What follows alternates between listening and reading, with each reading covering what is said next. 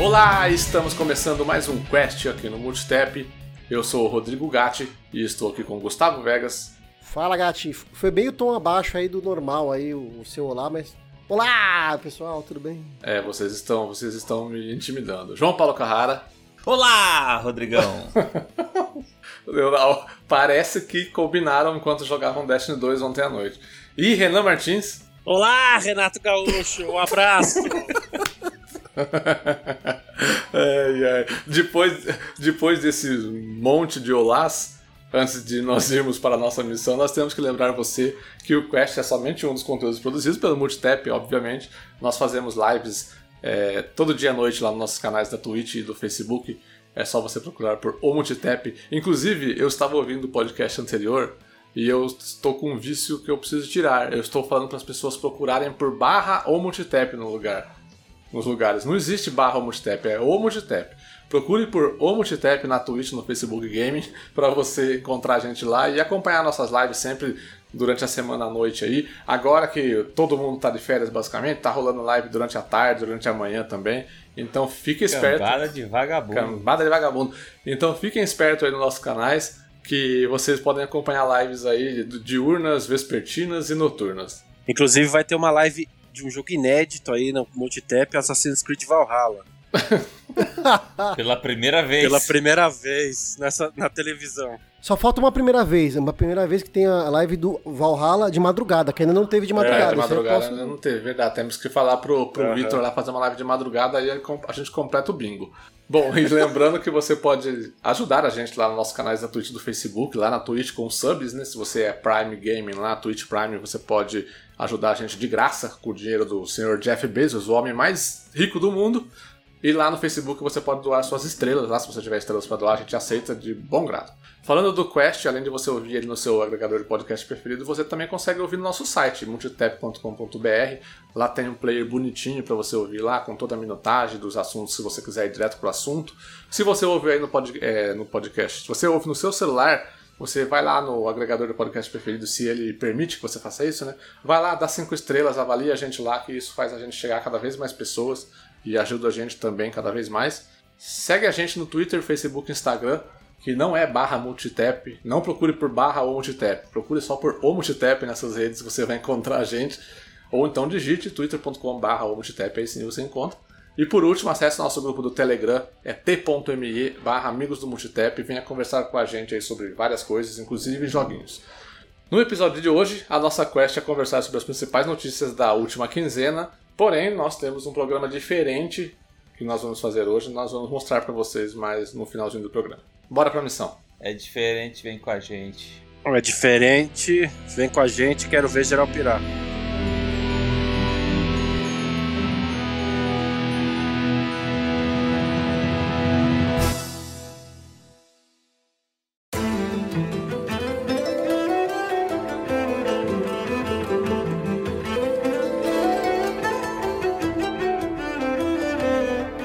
Começando com a, obviamente, a principal notícia da última quinzena, da última semana, do ano provavelmente. Cyberpunk 2077 finalmente chegou, foi lançado depois de três adiamentos, né? Três adiamentos, Final, é, Final Fantasy. Cyberpunk 2077 chegou aos nossos braços. Sabendo legal. Porém, não chegou de uma maneira muito boa, né? O lançamento do jogo no último dia 10 de dezembro foi coberto de, de problemas, de erros e ah, é um lançamento que a gente Polêmica. pode dizer. A gente pode dizer que é um lançamento que a CD Projekt Red até os jogadores querem esquecer, né? Por quê? Porque. É, Conta aí. É, eu vou começar de trás para frente, daí a gente consegue costurar melhor. Nesse, nesse último dia 14, nós estamos gravando no dia 16 de dezembro, na quarta-feira, na segunda-feira dia 14, a CD Projekt Red postou no nosso, nos seus perfis de redes sociais um pedido de desculpas aos fãs de Cyberpunk 2077 pelo lançamento conturbado do jogo. Mas o que é esse lançamento conturbado? Primeiro de tudo, ela assumiu que não apresentou durante todo o processo de marketing do jogo, né, todos os trailers que mostraram, gameplay, nunca mostraram como o jogo estava rodando no PlayStation, no PlayStation 4 base né, e no Xbox One base, no FAT. E também no One S. Né? É, na verdade em qualquer um, né? Inclusive no One X e no Pro, né? No Play 4 Pro.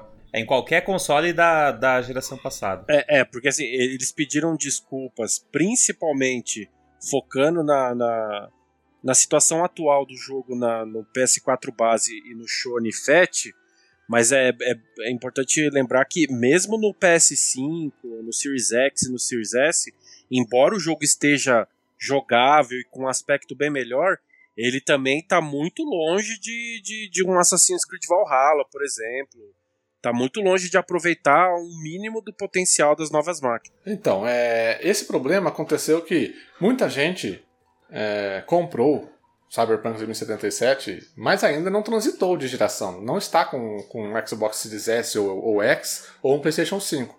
E começaram a aparecer os problemas, né? Nesses consoles base, há muito problema. Há problema de o jogo é, cracha sozinho, não tem é, coisas não renderizam, são bugs, bugs, bugs dos mais diversos tipos. Inteligência artificial, serrilhado, gráfico borrado, textura que não carrega. Não, o gráfico tá horrível. Ó, eu vou te falar, mesmo no eu tô jogando no Xbox One X, assim, em questão, em questão de, de taxa de quadros, até que tô achando que tá bem estável, tá rodando. Os gráficos não tão tão horríveis, mas cara, é o que eu falei no nosso grupo do Multitap lá eu, eu joguei o Cyberpunk, falei, bom, não tá feio, horrível, mas já joguei coisa mais bonita nesse Xbox aqui. Quando eu coloquei Assassin's Creed Valhalla, eu tomei um susto, cara.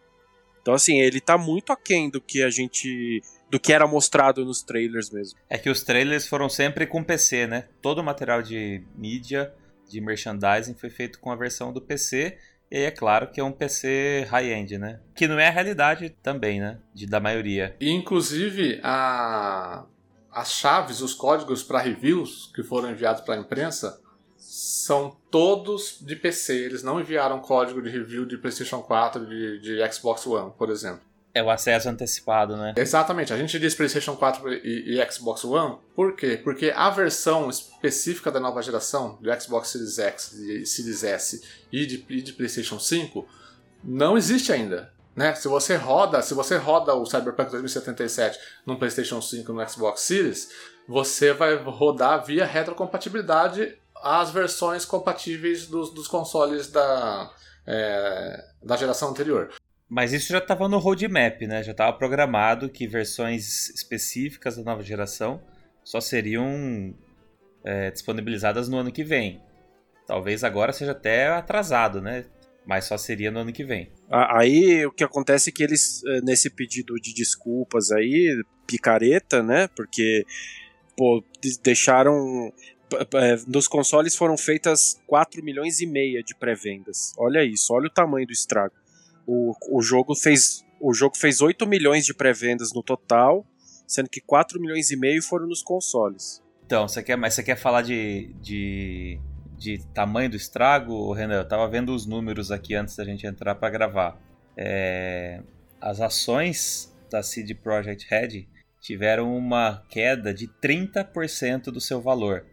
Sabe, sabe o que isso significa? Que a empresa que valia 3 é, bilhões passou a valer 2 bilhões. Eles perderam 1 bilhão, 1 bilhão de dólares.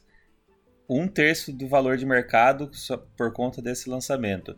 E já, e já estava sendo é, colocado nessa notícia que eu vi que já tinham sido computadas 18 milhões de cópias vendidas do jogo. É, pois é. é aí assim, quem é que tomou essa decisão lá dentro, né? Porque cara, é, é assim, é case, da, virou case da indústria de videogame. Era, era, uma, era a queridinha dos jogadores, status que a Ubisoft tinha, e depois a Ubisoft. A CD Projekt Red tá, tá fazendo a cartilha da Ubisoft, que era uma produtora que também começou pequena, foi crescendo, aí acertou muito numa franquia que foi Assassin's Creed, cresceu muito, né? Tinha já outras franquias, mas foi com Assassin's Creed que a que a Ubisoft explodiu, e aí a Ubisoft se tornou queridinha entre os jogadores, começou a, a, e aí de repente começou a, a, lançar jogo bugado e também é, mostrar tra o trailer era o jogo era uma coisa, quando, quando os jogadores chegavam em casa o jogo era outra. E, meu, a CD Projekt tá trilhando o mesmo caminho, cara. Explodiu com The Witcher 3, virou queridinha dos jogadores, com atitudes pró-jogador, lançando um monte de DLC gratuita, blá blá blá. E aí com o Cyberpunk simplesmente eles jogaram tudo isso no lixo, cara. É impressionante como as empresas crescem quando, quando parece que vira uma chave e não aprendem com os erros das outras, cara. É incrível. A gente comentou até na, na live de ontem, né, um pouquinho já sobre essa, sobre essa situação. É, se fosse ver, né, o certo mesmo era de repente nem ter essa versão de Play 4 e de Xbox One, né? Que de repente deveria lá, lá no meio do caminho do desenvolvimento alguém ter levantado a mão e falado, ó, sabe quando, quando o servente chega pro pedreiro e fala, patrão, vai dar merda, hein?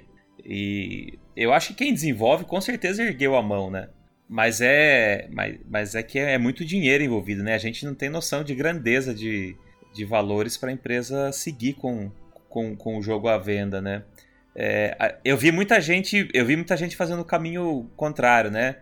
É, falando que a culpa é de quem está querendo rodar o jogo nos consoles da antiga geração. Mas não faz sentido nenhum, porque a partir do momento que a empresa se propõe a lançar o jogo para aquela plataforma, ela tem que ser bem feita. É claro que não dá para esperar que seja com o mesmo desempenho de um PC high-end, que, não, que seja igual à nova geração. Claro, mas tem que ser jogável, né, cara? Essa questão de ser um jogo quebrado não pode, né? Então, se a empresa se predispôs a lançar para a geração passada, tem que estar tá boa. Não, e o problema é que resgataram, resgataram aí uma declaração do CEO da CD Projekt, acho que do ano passado, dando uma entrevista para um para um site americano ou europeu, não lembro, e ele afirma categoricamente que o, que o Cyberpunk estava rodando surpreendentemente bem nos consoles de, de última de geração anterior. Só que acontece que a grande massa ainda tá na geração passada, né? É, pouca gente ainda tem acesso a um, a um, Xbox Series ou a um PlayStation 5, né? É, eu, eu tô numa situação cômoda, eu tô jogando ele no Xbox One X, fiz transmissão Series hoje. Series isso, no Series. É, vai passar mais sete anos e eu não vou acertar o nome do console. Vai ser uma transição tão grande no podcast que eu vou criar uma vinhetinha. Sempre que você falar o nome errado, vai, vai pontuar alguma coisa assim. Pum, sabe, um pontinho assim? E tipo... eu vou avisar o, o ECAD lá para recolher é, taxa, porque vai usar muito essa vinheta. O. Pra, para mim tá cômodo. Eu fiz até a transmissão hoje, vocês acompanharam e viram lá que o jogo tá bonito, não teve bug é, e foi super tranquilo para jogar. Só que eu sou um percentual mínimo, né? Eu, eu me encaixo no, de, no, no, nas pessoas que já têm um console da nova geração ou quem já tem um PC high-end. Então não basta ter um PC, tem que ser um PC foda, tem que ser um PC parrudo, porque senão vai rodar capado também. Então, é, hoje você tem quanto? 100 milhões de PlayStation vendidos? 120 milhões de PlayStation vendidos? Tem lá 50, 60 milhões de Xbox. E aí você vai ter o quê? Não tem nem 10 milhões de videogames da nova geração ainda no mercado? Deve ter 5 no máximo, sei lá.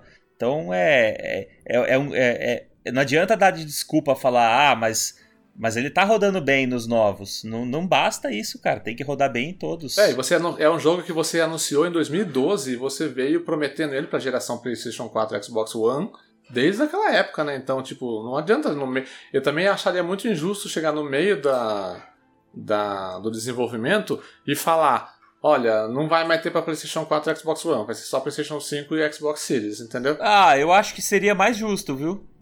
Já teve jogo que aconteceu isso. Até o Renan lembrou. Qual que foi, Renan? O Mortal Kombat X. É, ele iria sair para Play 3 e para 360 e no meio do caminho falaram, ó, oh, não vai rodar não, melhor parar. Isso, exatamente. É. Então eu não, eu não vejo problema, sabe? É, eu, eu acho pior vender Até porque então não, não teria pré-venda. Porque até então não tinha pré-venda aberta, ia, ninguém ia tomar prejuízo financeiro. Ia ter uma frustração, né? Mas a gente tem um modelo que deu certo, que foi a Nintendo. Só que a Nintendo é Nintendo, né? A Nintendo prometeu lá o Zelda Breath of the Wild pra, pra Wii. Pra Wii U. Aí acabou... Pra Wii U e pra... Pra Wii U, isso. Pra Wii U, desculpa, é. Pra Wii U. Aí ficou enrolado, enrolado, enrolado. Aí saiu pra Wii U e saiu pra Switch e saiu uma versão muito boa pra Wii U. Né? Não, não, não ficou, ficou muito atrás, assim, questão de de perder muito, muito conteúdo, nada. Ficou, ficou muito bom até. Então, é só que Nintendo, Nintendo, né? É, e é outra pegada, né? Os gráficos bem mais leves, né? Não, não, não exigia tanto de, de hardware, né? Então, porque pelo. Assim, eu não, não, eu não joguei, não tenho o jogo, mas o que eu acompanho muito é a galera reclamando muitos, muitos bugs nas versões dos consoles base e coisa de gráfico que parecia coisa de PlayStation 2. Tipo assim, eu vi relatos e fotos, né?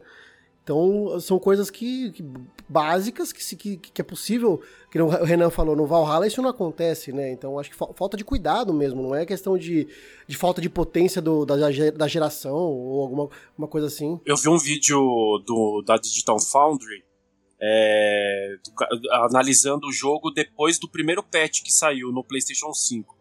E, cara, é, eu, no, no Series X eu ainda não vi. O João falou que tá bacana. Mas mesmo no PS5 você percebe que, tipo, é, inclusive o cara fala, o próprio cara do Digital Foundry fala assim, ó, tá com aspecto de jogo de PlayStation 4. Só tá rodando mais liso, mas só que ainda não é o PlayStation 5, sabe? Então, assim, os caras, os caras, meu, a CD Projekt foi mandou muito mal, cara. A versão que roda no Play 5 e no Series é, X, principalmente, é a versão do One X, com melhorias, né? É, do, na versão do Series X você consegue ter um modo desempenho, ou que dá para rodar 60 FPS, ou um modo gráfico que melhora as texturas, a resolução. E no Play 5 é a versão do PS4 Pro. Então por isso que rodam melhores, né? Eu, mas eu nem vi essa opção não, viu, Gustavo? De escolher o que eu quero. Estavam relatando que tinha. Eu entrei aqui no... É, não, eu entrei aqui em opções de gráfico, eu não achei essa opção não. Eu rodei do jeito padrão. Será que não precisa atualizar não? Ou antes de entrar no jogo, né? Antes de. segundo, segundo a Digital Foundry, eles dizem que assim, que o jogo, no momento atual, roda bem num PC de médio e high specs, que a segunda, a segunda melhor versão seria do Xbox Series X, a terceira melhor versão seria do Xbox Series S, a quarta melhor versão seria do PS5 e do Stadia, e a do PS4 e do Sony, tipo, eles nem recomendam jogar. É tipo assim, é tipo essa situação atual do, do Cyberpunk. A, a CD Projekt, nesse comunicado que o Gatti relembrou aí, resgatou, eles prometeram um, um grande patch em janeiro e depois mais um grande patch em fevereiro que promete deixar o jogo no, no mais próximo do que eles gostariam que tivesse sido lançado para todas as plataformas. É, e ao mesmo tempo, e ao mesmo tempo nesse comunicado eles, eles estão orientando as pessoas a, se, que, que, querem ter reembolso do jogo a procurar, né?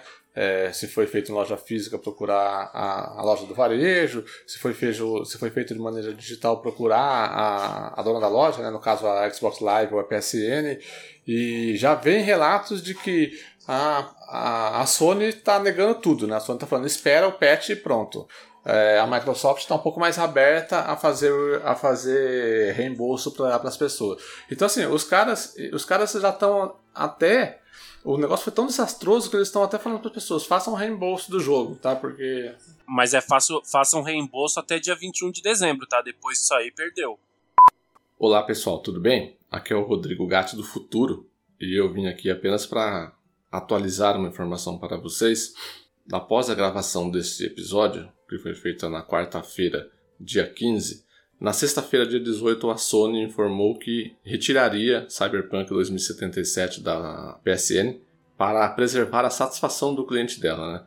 Abre aspas, a Sony falou o seguinte: A Sony Interactive Eternament se esforça para garantir um alto nível de satisfação de seus clientes e, por consequência, vamos começar a oferecer reembolsos aos jogadores. Então, assim, além de retirar Cyberpunk 2077 da PSN, a Sony está oferecendo agora reembolso total para aqueles que desejam fazer o reembolso do jogo. A Microsoft, por sua vez, não retirou o jogo da loja, o jogo continua lá disponível para os usuários de Xbox One comprarem, porém há um aviso de que o jogo apresenta muitos problemas naquela versão, ok? Apenas para atualizado da, da informação aí. Agora continuem com o podcast. Beijos. Eu achei aqui no jogo, tá? Eu abri, tem uma aba chamada Vídeo em que a, a única opção é modo de taxa de quadros. Isso, esse é, o, esse é o modo de desempenho. É. Isso, ou qualidade. FPS. Exatamente. Que... É porque até então eu só tinha explorado a aba gráfico, que na aba ah. gráfica é onde você muda aquela aberração cromática, profundidade de, de campo, etc. A matéria que eu peguei aqui diz que a versão do, do Series X tem essa opção, mas que no PlayStation 5 é travado na versão de 60 FPS só. É, e, o padrão, que é o que eu tô jogando, é a versão desempenho. Nem sabia que tinha como deixar o gráfico melhor, mas eu vou continuar jogando o desempenho que tá muito bom. Além dessas opções de, de reembolso, né? Você procurar a própria loja que você comprou a mídia física ou ir atrás da empresa da Microsoft e da Sony, no caso das lojas digitais, eles colocaram uma terceira opção que é você entrar em contato diretamente com eles, a CD Projekt Red, num e-mail lá, helpme refund@cdprojektred.com. É quando não conseguir, né? Quando não conseguir. Manda... Isso, isso. Quando exatamente. Quando você não conseguir entrar em contato com essas duas é, a loja com que você comprou o jogo, você você apela para eles, né? É, e ó, eu não queria falar nada não, mas para quem estiver escutando, se resgatar episódios anteriores do deste podcast, em vários podcasts a gente desconfiava do Cyberpunk.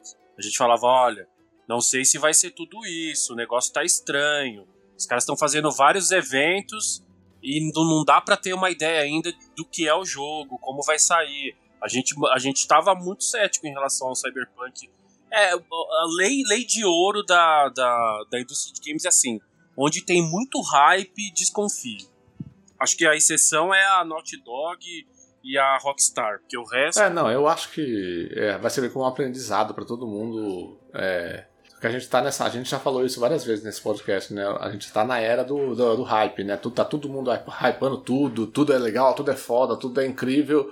É, calma, segura, porque são todas empresas, empresas é, buscam lucro. Esse, esse é, esse, esse pedido de desculpas aí ele foi muito meia-culpa de tipo, a gente não mostrou é, o, o, jogo na versão PS4 base e Xbox One base porque a gente sabia que tava uma merda. Mesmo assim a gente escondeu de vocês, vocês compraram aí 8 milhões de cópias do jogo, entendeu? É, agora vem com desculpinha aí, querendo fazer refund e tal. Mas fala uma coisa, e se, e se, e se uh, duas, uh, duas semanas atrás eles chegassem e falassem assim: galera, a gente avaliou aqui bem e vai precisar de mais um ano. Vai ficar pro, final do ano que vem. O que, que ia acontecer? o pessoal ia reclamar, mas sei lá, eu, eu, eu sou da velha frase do mestre Shigeru Miyamoto: mais vale um jogo atrasado do, é, e bom do que um jogo adiantado e ruim, né? É, porque hoje em dia tem patch, né? Antigamente não tinha. Essa frase aí parou na época do cartucho, né? O cálculo que eu acho que eles fizeram lá internamente era o seguinte, porque os atrasos e os adiamentos do Cyberpunk já tava virando meme. Aliás, já tinha virado meme. O que eu acho que eles avaliaram internamente lá foi o seguinte: bom, o que, que vai gerar mais prejuízo pra gente? É lançar o jogo todo zoado e aí, obviamente, que muita gente vai pedir o dinheiro de volta e a gente vai até colocar essa possibilidade. Ou se a gente adiar por mais seis meses, não vai ter uma, uma avalanche de, de, de cancelamento maior ainda. Eu acho assim, a gente está diante de duas decisões ruins. Qual é a, qual é a menos pior? Na avaliação da, da, da CD então, Projekt. Mas, mas, o Last of Us 2 fez isso, Renan, e cancelou a pré-venda de todo mundo, lembra? Esperou um pouco para ser um jogo melhor e olha aí, ganhou, ganhou Game of the Year, foi baita de um jogo. O que eu, o que eu falo, o João, no caso, eu discordo de você falando que a, a afirmação do Miyamoto era na época que não precisava de patch. Ah, hoje precisa de Hoje patch arruma, mas olha aí, olha o lançamento cagado do Cyberpunk. Nenhum patch que vá sair daqui um mês, dois meses, vai consertar esse lançamento cagado, entendeu? É isso que eu tô falando. Não, não vai arrumar. Às vezes a primeira impressão, às vezes não. Sempre a primeira impressão é a que fica. E aí, ó, pronto, tivemos um lançamento super cagado, tá todo mundo criticando. A nota no Metacritic de versão de console tá em 40 o desastre total. Então, eu acho que não há patch que vai, pode vir no, em junho do ano que vem, vai ser um jogo maravilhoso, mas não vai apagar o que, que o, esse começo de. É, esse final de ano deles, entendeu? Igual no No Man's Skies, que os motivos foram outros, mas que foi lançado sem muito, um monte de coisa que prometeram e ficou cagado. E até hoje a galera às vezes não, não toma conhecimento que é outro jogo hoje, né? É, ele foi reconhecido no Game Awards aí. Ah, não, é, agora, mas o público em geral vai saber agora no Game, Game Awards. Ah, que legal. Mas se pegar é, review de lançamento lá do, do coisa, vai, vai, vai ver o quê? Vai ver que era um jogo que faltou um monte de coisa que prometeram e não foi, e não foi, não, é, não foi colocado. Eu era a favor de adiar o Cyberpunk por mais tempo que fosse, lançar ele já com um patch de nova geração e super otimizado para. É, mas se adiasse, você ia ser o primeiro aqui fazendo piada, né? Não, eu ia fazer piada, lógico, mas assim. Era, era melhor, só que lá internamente os caras, não sei, os, investi os investidores falaram, não, lança desse jeito aí, porque eu não quero perder 8 milhões de, de pré-venda. Mas assim, vai, vai virar case e todas as grandes empresas estão aprendendo, estão estudando. O Cyberpunk é um case da indústria do entretenimento, cara. Eu nunca vi um negócio tão hypado Keanu Reeves, palco da Microsoft, cultura pop. Mano, eu vi comercial do, do, do Cyberpunk na TV aberta, cara. Negócio absurdo, um marketing absurdo e tão errado, assim, sabe? Dando tão errado. A impressão que dá é que é, a, a CD Projekt Red deu um passo maior que a perna, sabe? Eles quiseram fazer, eles quiseram fazer, eles quiseram fazer um jogo do tamanho da Ubisoft, não tendo o tamanho que a Ubisoft é, entendeu? É, isso, isso é meio que a gente vê, de acordo com, com todo o processo de desenvolvimento do jogo, é, críticas de crunch, toda aquela coisa que, que a gente está vendo na indústria hoje. E aí, mesmo com isso, saiu esse jogo aí que a gente viu, né? Essa versão do, PS, do PlayStation 4 e Xbox One. Não, o jogo, o jogo quando o jogo quando roda em numa plataforma boa, ele é bom. E é, é gostoso atirar, é gostoso o combate, é gostoso dirigir, não, o jogo tem muitas qualidades. Tem, cara. A densidade de. É, a densidade de, de diálogo, de árvore de habilidades, tudo é um RPG muito foda mesmo. Sim, a quantidade de detalhes dos cenários, a história. Minha opinião sobre o Cyberpunk até agora, eu joguei um pouco no One X, eu acho ele um jogo bom. Só que tá mal. Tecnicamente ele tá mal acabado. Esse é o problema. Mas o jogo, dá pra ver que tem um jogo muito bom ali dentro a história é boa, o gameplay é muito bom, sabe? Mas é uma pena. Você, você ouvinte, amigo do Multitap, que comprou o Cyberpunk 2077 e tem um Xbox One, ou One S, ou um PlayStation 4 base, segura um pouco. Não, não joga o jogo ainda, tá? Não, não acabe com a sua, a, o seu lazer. Deixe, deixe vir esse patch do, de janeiro, esse patch de fevereiro, e aí você vai lá e, e usufrua do seu jogo como ele deve ser. É, vai ter, vai ter que fazer de conta que não lançou ainda, né? É, é, então, esse é o problema, né? Você tá com a caixinha na sua casa lá e não pode. Já que o estúdio não, não quebrou essa pra gente de falar vai adiar um ano, você vai ter que por conta própria esperar um ano para jogar. Você vai ter que adiar, exatamente. Então, mas, mas é o que não dá para entender é que assim, quando a CD Projekt lançou The Witcher 3, cara, o The Witcher 3 já é um jogo com um escopo gigantesco Todo mundo que sabe que o jogo é enorme. Eu, eu tenho mais de 100 horas e tem conteúdo da, da com pau lá que eu não fiz ainda. Então, assim, os caras têm know-how de lançar jogo gigante, entende? E, e eles, e ele, a CD Projekt hoje é muito maior, tem muito mais recursos humanos e financeiros do que eles tinham há cinco anos atrás. Então, não, realmente eu não sei explicar o que aconteceu, cara o que aconteceu foi que eles não deram conta de fazer eh, um jogo grande para oito plataformas. Essa que é Essa a verdade. é a verdade, exatamente. Mesmo com o Crunch. Se fosse, se fosse para se fosse para PC e Play 3, Play 4 ou PC, o Series X, Play 5, talvez sairia, entendeu? Aí eles quiseram fazer versão até para Stadia, cara.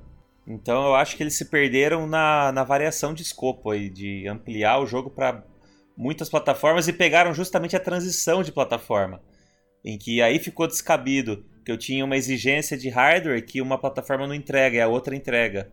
Eu acho que foi aí que, aí que, que eles se perderam. É, isso que vocês estão falando é verdade, e, tanto que, se a gente lembrar o que, que a Rockstar fez lá atrás com GTA V, que é um, que é um case de sucesso da indústria, saiu a versão de 360 e PS3, e aí de, demorou um tempo para sair de PS4 e Sony, não saiu logo de cara. E de PC também demorou. O de PC também, então assim, e quando saiu, cara, foi super elogiado, o produto tava redondo.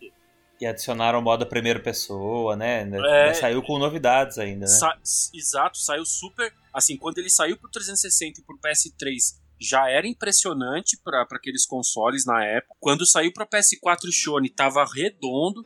Quando saiu para PC, tava redondo. Então, assim, eu acho que a CD Projekt tentou brincar de Rockstar aí com Cyberpunk e se caiu do cavalo mesmo. Bom, saindo agora de uma, de uma coisa muito ruim que aconteceu na indústria para a celebração da indústria que nós temos anualmente. Olha que gancho bonito. Aconteceu recentemente, no começo de dezembro, o The Game Awards 2020, premiando os melhores jogos do ano. E deu a lógica, né? O The Last of Us Part 2 papou basicamente Sony wins. muita coisa de que ele estava concorrendo ali. Acho que foram 7 de 11 prêmios. Sony wins. Nós vamos passar rapidinho aqui pelos, pelos ganhadores, né? E vamos comentar também um pouquinho sobre alguns anúncios, principais anúncios que teve, né? Porque o The Game Awards, além de ser uma premiação, é um evento que dá, é, mostra trailers, né? Traz novidades da indústria. E bora lá então. O jogo do ano, The Last of Us Part 2, deu a lógica, né? Todo mundo imaginava que ele ganharia e realmente ganhou. Melhor direção de jogo também para The Last of Us Part 2. Então já faz a conta aí, dois, dois prêmios. Dois de dois. Melhor narrativa, Last of Us Part 2. 3 de 3, 100% aí de aproveitamento. Melhor direção de arte é Ghost of Tsushima. Até aqui só é exclusivo da Sony. Melhor trilha sonora barra música, Final Fantasy VII Remake, que é um exclusivo temporário da Sony. Melhor design de áudio, The Last of Us Part 2. Quarto prêmio aí dele. Melhor atuação, Laura Bailey, a Abby, de The Last of Us Part 2. Os jogos de impacto, que são aqueles jogos que trazem uma mensagem social.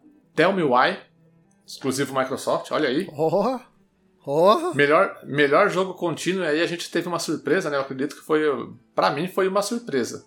No Man's Sky ganhou o melhor jogo contínuo. Pra você e, e para você, não somente pra você. É, né? então, eu imagino que pra todo mundo, né? Até pro Sean Murray, né? Que tava bebendo a água Exatamente dele. por isso. A reação dele foi demais. Não, foi surpresa pra ele, porque a hora que anunciou ele tava tomando água, do tipo, vamos ver quem ganhou isso aí. Eita caralho, fui eu! Isso mesmo. A cara dele foi impressionante. Mas, é, justiça seja feita, muita gente diz que No Man's Sky Next, que é a versão definitiva de No Man's Sky, ela é realmente boa. Ela é, ela é aquilo, aquilo tudo que, que o Sean Murray prometeu lá no lançamento do jogo. Continuando aqui, melhor jogo indie. Obviamente, Hades, né, que foi indicado a jogo do ano. Então, se ele não ganhou o jogo do ano, ele ganha em jogo indie, obviamente. Melhor jogo mobile, Among Us. Melhor jogo com inovação e acessibilidade, The Last of Us Part 2. Melhor suporte à comunidade, Fall Guys. Melhor jogo de VR e AR, de realidade aumentada, Half-Life Alyx. Melhor jogo de ação, Hades, o segundo prêmio de Hades aí. Melhor jogo de ação e aventura, The Last of Us Part 2. Melhor jogo de RPG, Final Fantasy VII Remake. Melhor jogo de luta, Mortal Kombat 11 Ultimate. Melhor jogo para a família, Animal Crossing New Horizons. O melhor jogo simulador estratégia, Microsoft Flight Simulator. Melhor jogo de esportes barra corrida, Tony Hawk's Pro Skater 1 mais 2. Merecido também. Merecido também. Melhor jogo multiplayer, Among Us, o segundo prêmio de Among Us aí. E aí, agora a gente tem só os prêmios de. Ah, não, peraí. Tem um prêmio aqui de melhor jogo indie estreante, que é Phasmophobia. Jogo mais aguardado de, de 2021, The Elden Ring. E depois nós temos só os prêmios de melhor criador de conteúdo, melhor atleta de esportes. Isso daí é Youtuber Team. Resumindo em duas palavras, Sony wins. Sony Wins. É realmente o, o Last of Us Part 2 ele ganhou 1, 2, 3, 4, 5, 6, 7. Ganhou 7 prêmios. Ganhou 7 prêmios de 10, que ele, 10 ou 11 que ele foi indicado. E depois dele, incrivelmente, Hades e Among Us foram os mais premiados com dois prêmios cada um. Bom, deu óbvio, né? O Last of Us Part 2 aí. Realmente é um jogaço. A gente. é, acho que apenas o João não, não terminou o jogo ainda aqui do grupo, né? Todo mundo já jogou e, e, acho, que, e acho que concorda, né? Por, com o prêmio. Sim. Guardemos, a, guardemos o, o tema para o momento propício do podcast. Guardemos para o momento propício do, do podcast. É. E como nós dissemos, o The Game Awards não é apenas uma premiação, é também um evento de anúncios, né? E de trailers e de novidades.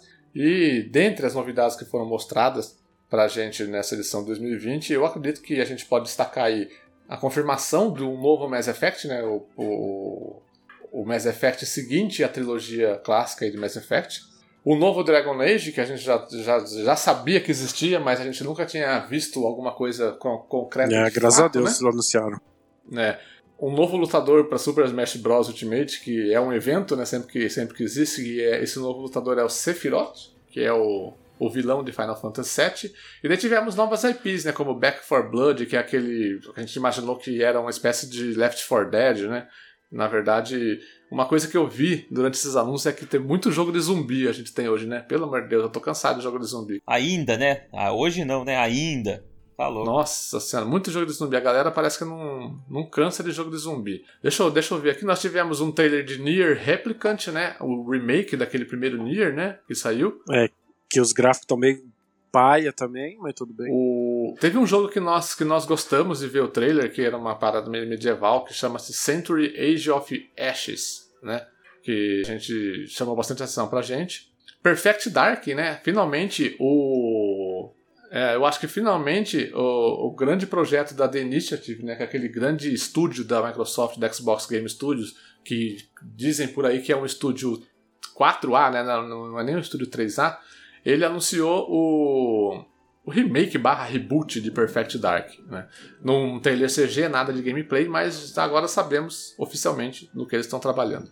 Aquele protocolo Calisto. Isso, o Calisto Protocol que eu ia falar agora, né? É um novo, é um novo jogo do, do cara que criou Dead Space. Né? Então ele vai fazer um jogo bastante puxado para a questão do terror, do survival horror. Eu, é, chamou bastante atenção também, para mim, pelo menos para mim. O Dragon Age, que nós já falamos, né? Ark 2. Ark 2, que é exclusivo para Xbox e vai estrelar, estrelando Vin Xandão de, Xandão de Hollywood. Tivemos alguns indies que chamaram a atenção, como aquele Season, né? Que é, é, mostrou basicamente um menino andando de bicicleta ali, mas eu gostei bastante da, da, é, da arte gráfica daquele jogo, né? Open Roads, que é um novo jogo da Fulbright, que é o estúdio que fez Gone Home e Tacoma, né? Então vai ser um novo Walking Simulator aí. Eles fazem Walking Simulators muito bons, né? Então chamou bastante atenção também. Que eu consigo destacar são esses. Deixa eu ver se tem mais algum aqui na lista. Uh, um novo jogo da, de Evil Dead, The Game, né? Do, do, do, do grande clássico de, de, filmes de terror. O Ghosts and Goblins, Ghosts and Goblins Resurrection, né? A confirmação de Flight Simulator no console, no Xbox, né? Vai chegar no primeiro, no segundo trimestre de 2021. Tivemos mais trailers de Returnal, aquele exclusivo de, de PlayStation, e também conseguimos conhecer mais sobre It Takes Two, que é aquele novo jogo do Joseph Ferris, que é o criador de Brothers: A Tale of Two Sons e A Way Out. Ele mostrou aí mostrou bastante gameplay aí de como vai funcionar o co-op, né? Eu, eu vi, parece uma mistura, uma boa mistura de Brothers e A Way Out, né? Dentro desse jogo. Tivemos ah, a disponibilização da demo do Monster Hunter Rise, que é o próximo Monster Hunter que vai acontecer, né? Um novo jogo de temática western chamado Evil West, mas que também tem uns zumbis. Ah, achei um negócio completamente maluco. Não sei, não sei como vão colocar isso daí. Né, né, né? Master Chief e The Walking Dead em Fortnite. O Master Chief já está disponível lá, fazendo high five com Kratos. Tá uma maravilha. Deixa eu ver se tem mais alguma coisa.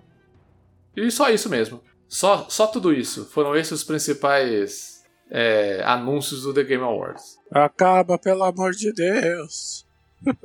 da onde que é esse meme aí, Renan? É, do, é no YouTube. Tem um cara que fia um velho. É um velho, né? De onde assim, que era? Acaba, pelo amor de Mas Deus. era de qual situação real? Eu não lembro. Então, eu não sei. Eu sei que os caras usam isso quando um time tá apanhando muito. É. Tipo, tá, sei lá, que nem hoje o, o, o Grêmio, tá ligado? Tomando é um quatro tiozão, tipo do cara Aí os caras botam o áudio né, desse velho aí. É muito engraçado. Isso, isso, exato. Acaba. Acaba, pelo amor de Deus. É muito massa esse áudio.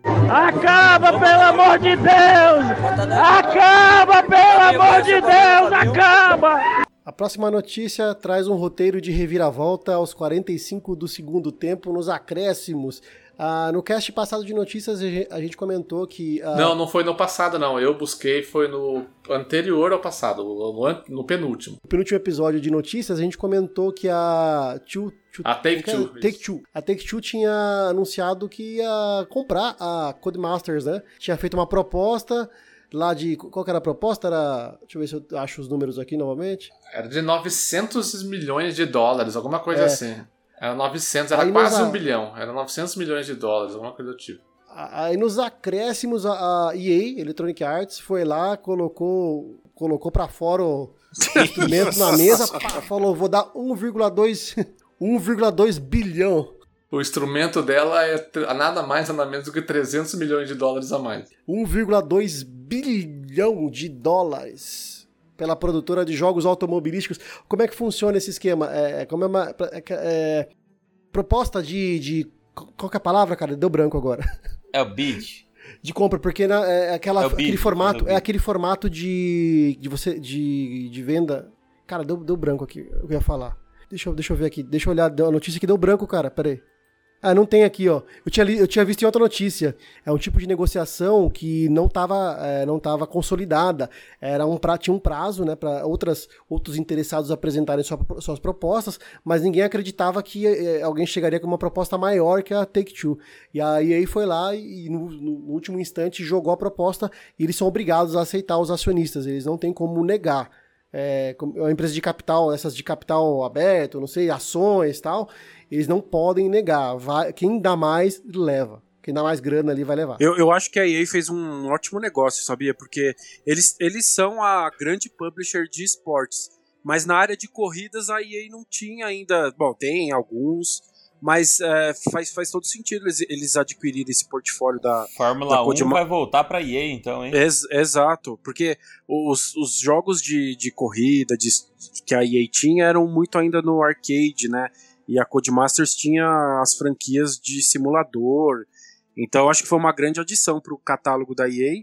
E talvez, como a, como a gente tem a EA Play no Game Pass, pode ser que, né, a gente não sabe, mas pode ser que alguns, pelo menos, desses jogos apareçam no Game Pass em algum momento aí. É, e a- perspectiva que a gente tinha com a aquisição pela Take-Two era que a- a- ia manter a qualidade até ter um aumento na qualidade dos jogos. Agora, não sei se a percepção que a gente tem do jogo, do das franquias da, da Codemasters indo pra EA, a, a percepção aqui deve haver uma piora no, na qualidade dos jogos, né? Você pode ver o que aconteceu com os jogos da, do Star Wars, né? Quando foram pras mãos da EA, começou a ficar um monte de, de porcaria, né, cara? Vão fazer com o jogo de cartinha lá, que nem tem no FIFA, vão colocar umas cartinhas no Fórmula 1.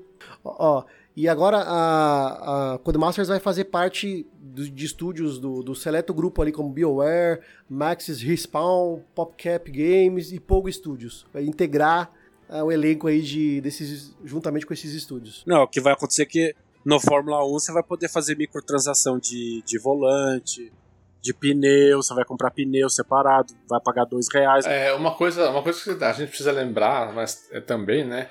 É que assusta um pouco porque a EA tem uma histó um histórico recente de comprar estúdio e acabar com eles, né? Ah, que fez a Guerrilha, né, Guerrilha, que fez o, não, que fez o, A EA, a EA fechou a o Dead Visceral. Space, a Visceral, é isso, é Visceral, é- não é Guerrilha, é Visceral, isso. Guga, eu vou summonar o nosso advogado do, do podcast, que é você, se você não sabe, tá? Porque nós temos uma notícia jurídica aqui.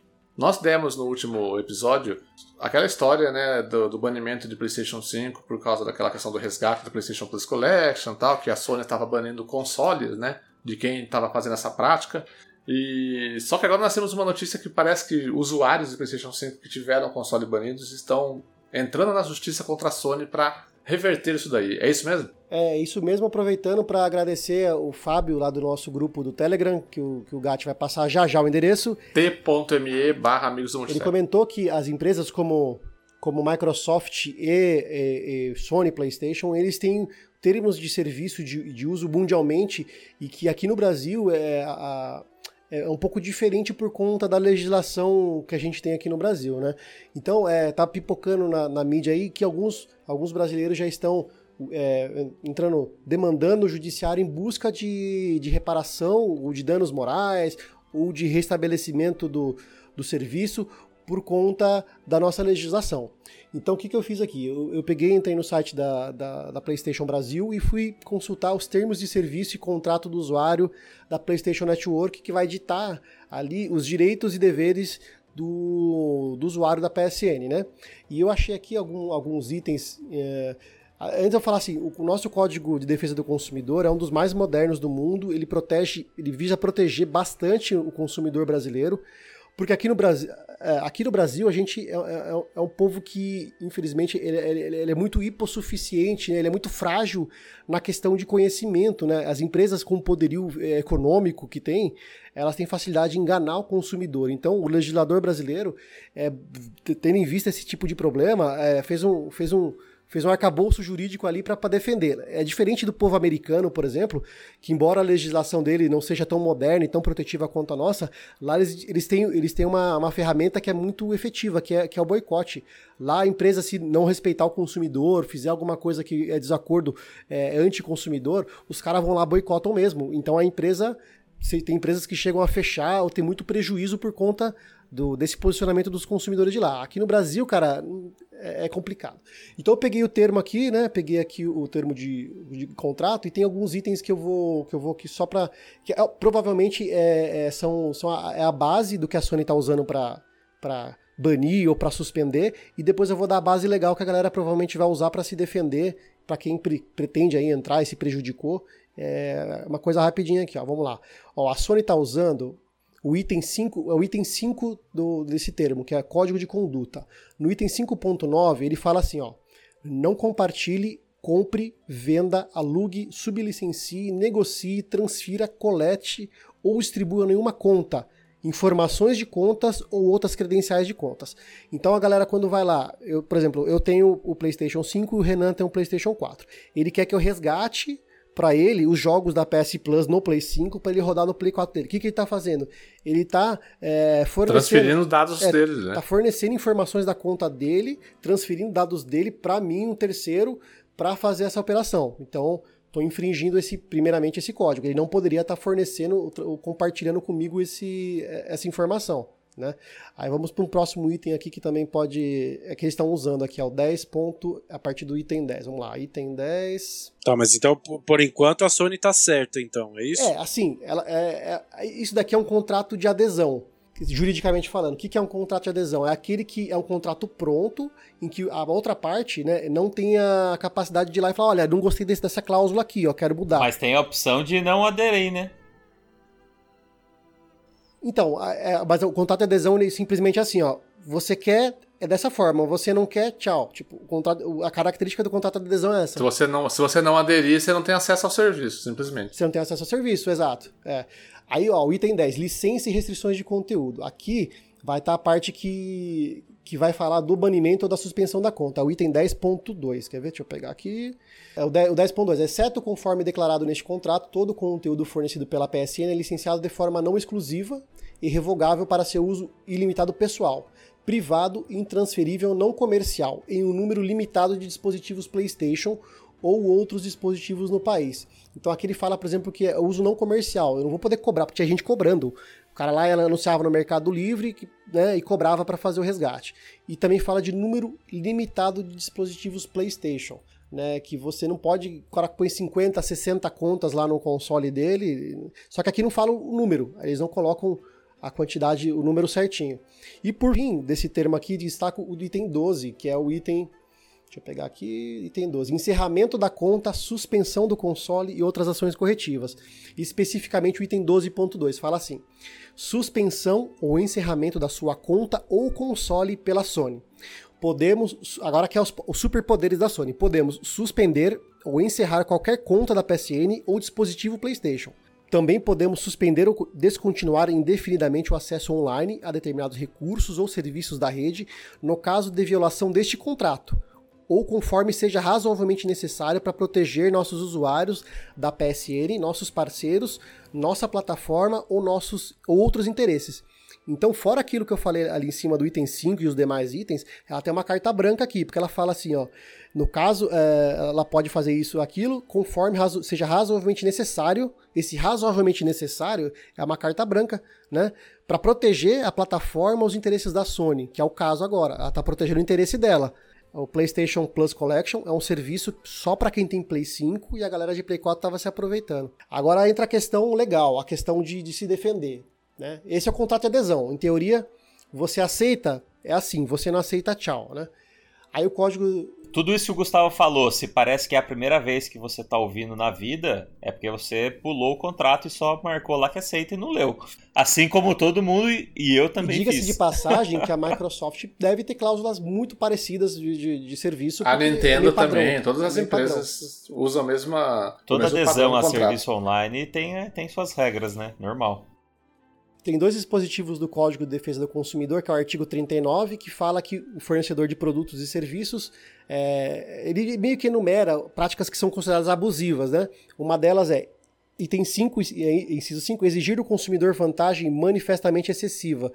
Ou seja, é algo extremamente é muito vantajoso para a Sony e extremamente desvantajoso para o consumidor, né? O cara, é, esse é um item, e tem o item 51, o artigo 51, que já fala sobre das cláusulas abusivas, né? São nulas de pleno direito, entre outras as cláusulas contratuais relativas a fornecimento de produtos e serviços que, deixa eu pegar aqui o inciso bonitinho aqui só para é o inciso 4, quer ver? Vamos lá, inciso 4. Inciso era o lateral esquerdo do Paraguai, né? Dente Copa do Ciso também, né? Aquele que fica Arce, era Chilaver, Arce, Gamarra. Inciso, dente do Ciso é, o outro zagueiro eu esqueci agora, o lateral esquerdo era o Enciso. São nulas de pleno direito cláusulas contratuais que, item inciso 4, estabeleçam obrigações consideradas iníquas, abusivas, que coloquem o consumidor em desvantagem exagerada, ou seja, incompatíveis com a boa-fé ou equidade. O que, seria essa a parte mais importante é a equidade, porque assim, o cara gastou 5 mil, aí vai lá resgata alguns jogos para amiguinho, que o valor não deve chegar nem, nem perto disso, e, e, o cara perde, perde o console, não pode mais usar o console online. É, é, é desproporcional, é um negócio desproporcional. Mas aí vai dar. Vai, cada juiz vai ter uma interpretação, não vai não? Não, sim, sim, vai da cabeça do juiz. Aquela história, aquela famosa história da cabeça, vai na cabeça do juiz, mas ah, é, me parece que assim, é, ela coloca o consumidor numa, numa situação totalmente desvantajosa perante ela. O cara, por exemplo, digamos que o cara perde o console ou perde. Aqui fala de suspensão de conta, não fala que a cara perde a conta. A punição é desproporcional. É desproporcional. Né? É, na verdade, eu acho que em termos, em termos leigos, seria, seria da seguinte, a seguinte, o seguinte raciocínio, né? É, essa questão do compartilhamento de contas que acontece para poder resgatar, que, que aconteceu, na verdade, para poder resgatar a PlayStation Plus, ela é pouco danosa para a Sony, né? Do usuário para a Sony, do que, do que a, o banimento que a Sony promove no console do, da Sony para o usuário. Quantos jogos tem a PS Plus Collection? São 20 jogos. É, você está falando que aquela pessoa ela vai deixar de comprar no, até 20 jogos, né? Isso. Sim, mas aí você coloca, por exemplo, você multiplica 20 por 300, que é o valor do jogo. Você fala, ah, vai dar Vai dar 6 mil reais, é o valor do console, tá, tá igual. Mas porém, 6 mil reais para a Sony não é nada. E 5 mil reais para o usuário que comprou o PlayStation 5 é muita coisa.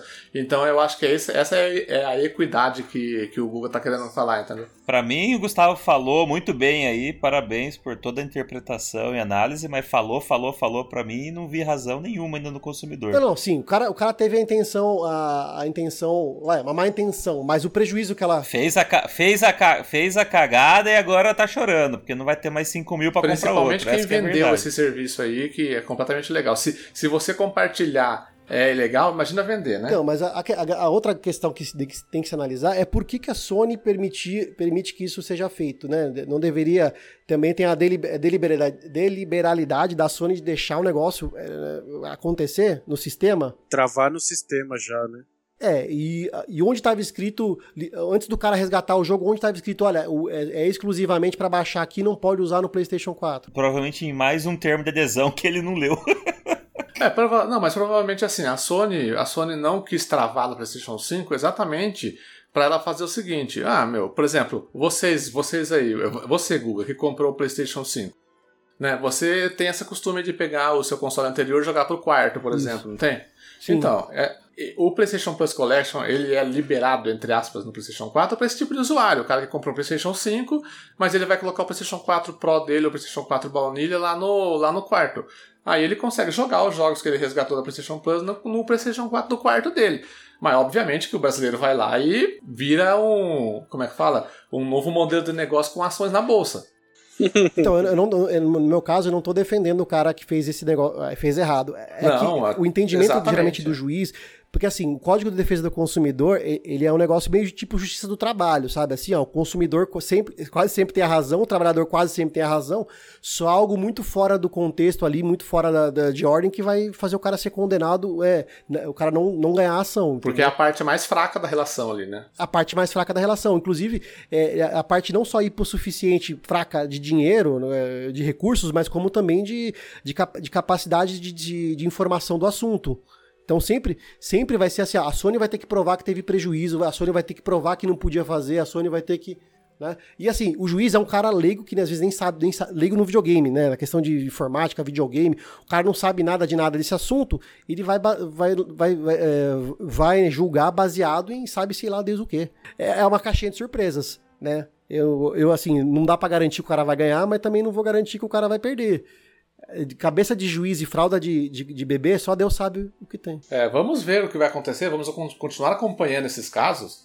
E assim que as primeiras notícias de se tá dando certo entrar na justiça ou não, o que está acontecendo, né? Qual o resultado de tudo isso, a gente vai trazer aqui com certeza nos próximos episódios de notícias. E se você, ouvinte do, do podcast do Multitap, foi um dos prejudicados, você pode ter acesso à justiça através do juizado especial civil, que todos os todo o Tribunal de Justiça do Estado de São Paulo, todos os fóruns têm, e você não precisa de, de advogado para poder acessar a justiça nesse, nesse, nesse juizado especial civil, porque é, é são causas até 20 salários mínimos. Então você não precisa de advogado, você procura aí o, o JEC do, da sua cidade, não sei se está online, vai depender do fórum, vai depender do estado também.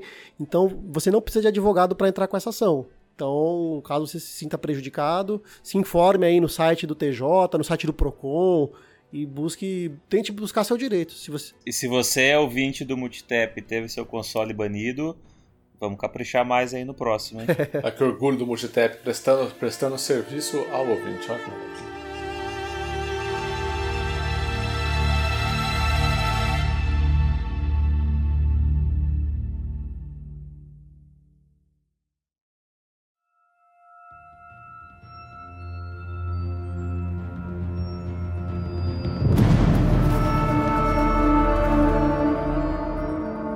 que finalizamos as notícias Sobe o som da música a gente vai Natal aí do Jingle Bell. Sobe o som da música de Natal Jingle Bell. Acabou o papel.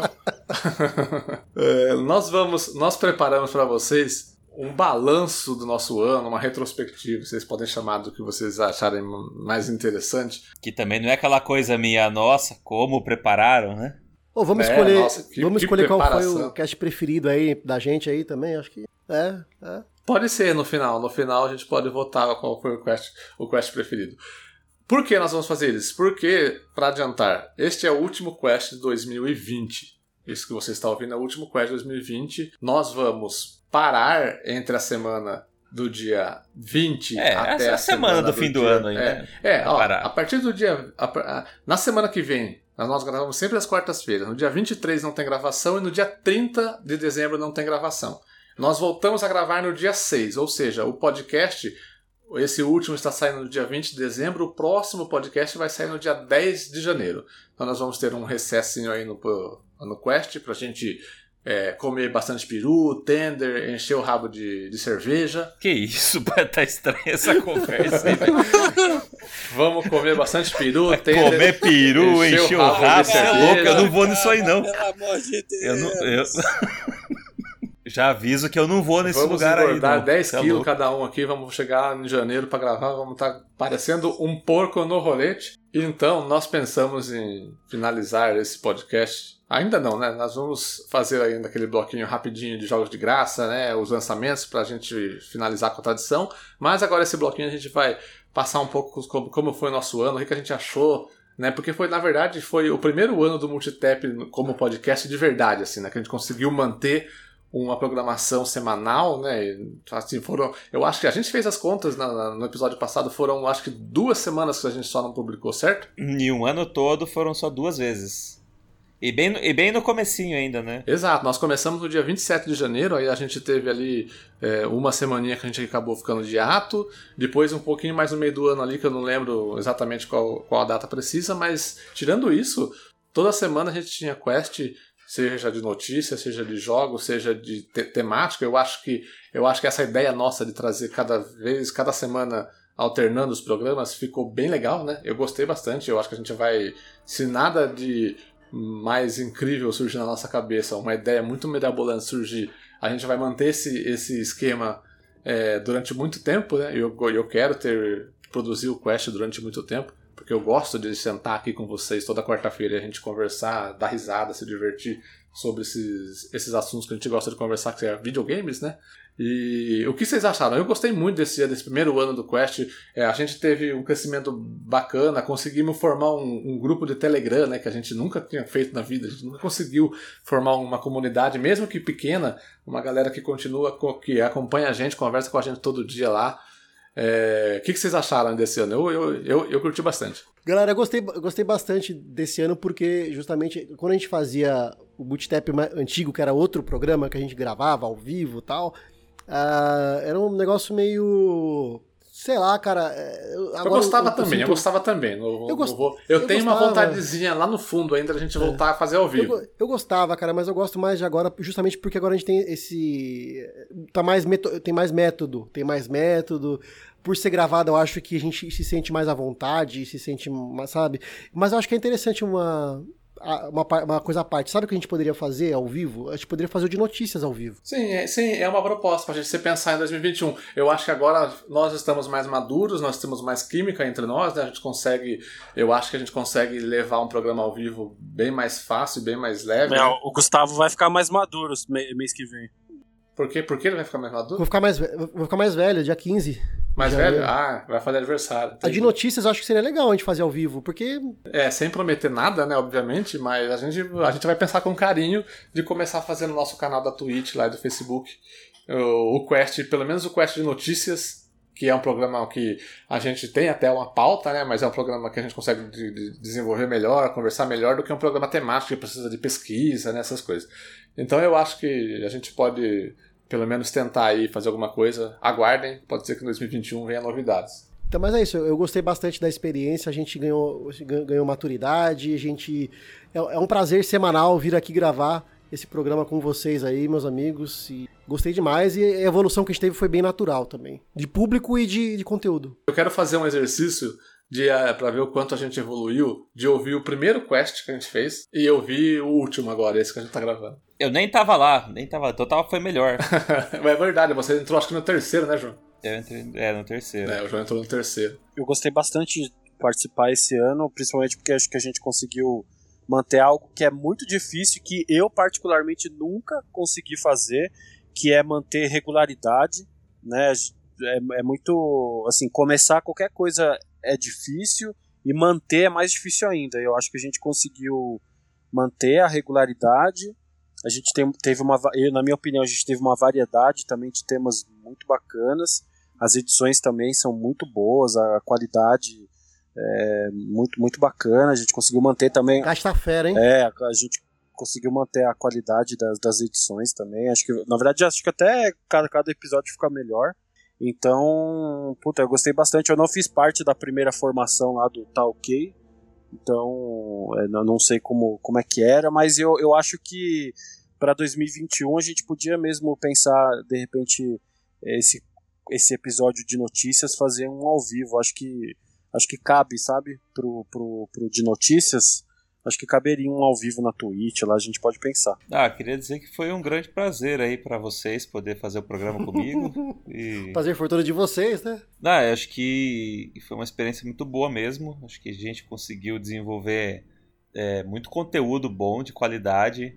E independente de ter uma audiência grande ou não, acho que a gente vem aqui, entrega e fala como se estivesse falando para 100 mil pessoas. E nem que, e são só 100 mas pra gente em nenhum momento isso importa, acho que isso é um grande diferencial, porque a gente não deixa se abater, né, ou deixa de se desanimar porque é, de repente não atingiu uma, uma audiência é, gigantesca e tudo mais, ou então acho que isso acho que isso é um grande diferencial, porque as pessoas desanimam com isso, né? Elas acham que elas vão lançar um podcast e em três edições elas vão estar tá recebendo 30 e-mails, vão estar tá com patrocinador, vão estar tá falando para milhares de pessoas, né? E não é a gente tá assim, tá fazendo né? também o que a gente gosta, né? Exato. É, antes de mais nada a gente se diverte, né? E o que tá ficando legal é essa base histórica mesmo, pra gente aqui, de repente, daqui 5, 10 anos, é, olhar para trás e falar, caramba, o que, que a gente falou lá do, do Assassin's Creed Odyssey, por exemplo? É, fica gravado. É, né? fica, um registro, fica um registro pessoal, O que, que, a gente né, falou do, do Cyberpunk? Da, é, e, do, e, ou do, e retrata um pouco do que a gente estava vivendo, do que a gente estava passando na, em cada época, né? Vai criando a base histórica aí, acho que Vamos, vamos, vamos continuar. Essa parada que o João falou de tipo, ah, a gente entendeu que, né, a gente sabe que no, no terceiro programa não vamos ter é, 10 mil downloads, né, patrocinador, essas coisas. E aí eu acho que isso foi bastante o tom durante o ano pra gente, né? Nós nós estávamos, nós ficamos sempre durante o ano todo alinhados e, e sabíamos que é, a gente não ia chegar em 5 mil downloads por episódio no primeiro ano, né? A gente, nós crescemos, né? Mas crescemos aos poucos, né? E isso foi muito saudável pra gente, né? Porque a gente não ficou com expectativas, a gente sempre se reuniu aqui para conversar é, levemente, tranquilamente. Cara, na verdade, passam meses, aí alguém lembra de falar assim: Ô Gatti, você não falou mais para nós quanto deu de download do último? É, a gente não tá procurando isso, né? Não, tanto que hoje, por exemplo, eu nem sei dizer para você quantos downloads tem em cada episódio. Eu não faço nem ideia, porque já esqueci, já faz tempo que a gente não fala disso. E tanto faz, entendeu? Não importa. Não importa se são 10, se são 100, é, né? Se são mil, tá é fazendo... Exatamente, é. Eu acho que isso foi muito importante, a gente e que contribuiu com a questão da regularidade que o Renan falou também, né, que é muito difícil manter regularidade, porque são quatro pessoas que têm é, tarefas, vida adulta, emprego, lavar banheiro. É, família, lavar banheiro, lavar, lavar louça, lavar quintal, né? É, tem esposa, tem filhos, tem, entendeu? Então é, é um negócio difícil de conciliar, não é fácil. E ao mesmo tempo, além de tudo isso, nós também temos que arrumar tempo para jogar, né? Porque nós falamos de jogos aqui, né? Então ainda tem que ter esse tempo para a gente jogar. Então, eu, mas eu acho que a gente conseguiu, a gente conseguiu cumprir o nosso objetivo de mostrar é, que a gente gosta de produzir conteúdo sobre games. Nós não, nós não somos é, aqueles jogadores que jogam 24 horas por dia, né? a gente, a gente mostrou e se identificou com o nosso público, que é um público de, de 30 anos de idade ali, mais ou menos, que também tem a mesma vida que a gente, né? Que trabalha, não tem todo aquele tempo que gostaria de ter para jogar. E eu acho que a gente conseguiu conversar é, e mostrar isso, essa realidade nossa para o público, mas ao mesmo tempo trazer o que é possível trazer, né? Pro, pro podcast. E a nossa, sim, e a nossa audiência ela passa a ser mais qualificada ainda porque o cara já tem toda essa, essa vida atarefada, cheio de coisa para fazer, e ainda arruma um tempo para ouvir a gente, entendeu? O tempo que ele poderia até estar tá jogando, entendeu? Exatamente, é.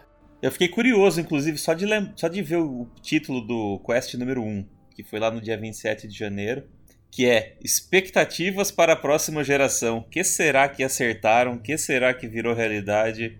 Puta, eu, eu, vou, eu, vou, eu vou escutar esse quest acho que amanhã quali a qualidade eu lembro que era boa já, mas eu quero ouvir o que, que a gente falou. Nossa, o Renan deu uma duduzada agora. Ah, graças a Deus. Bom, é, é eu, eu, separei aqui pra gente fazer uma retrospectiva do que a gente falou nesse ano. E o João também vai fazer algumas pinceladas aí do que a gente trouxe, principalmente com questão de jogos, né? Que a gente recebeu, que a gente jogou, né? O, o, e o primeiro, jogo, o primeiro pro, programa sobre o que, tam, o que estamos jogando é, é, tem Assassin's, Assassin's Creed Odyssey, o, o Walter Wilds e o Yoko's Island Express.